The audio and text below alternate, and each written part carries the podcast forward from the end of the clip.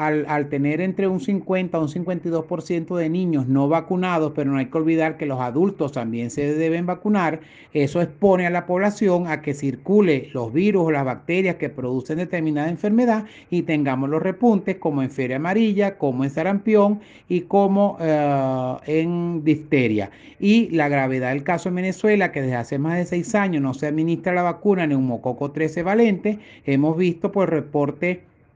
eh, de colegas en los diferentes hospitales, como ha aumentado la incidencia de otitis, de faringitis, probablemente por falta de la vacuna contra neumococo, contra las cepas de neumococo. Igualmente ha habido un repunte de la enfermedad diarreica en Venezuela, cosa que estaba bastante controlada gracias a la inclusión de la, en el programa de empleo de inmunización de la vacuna contra rotavirus, pero también tenemos unos seis años sin que se compre la vacuna rotavirus por parte del ministerio y eso ha hecho un repunte en la incidencia de las enfermedades diarreicas, sobre todo en lactantes.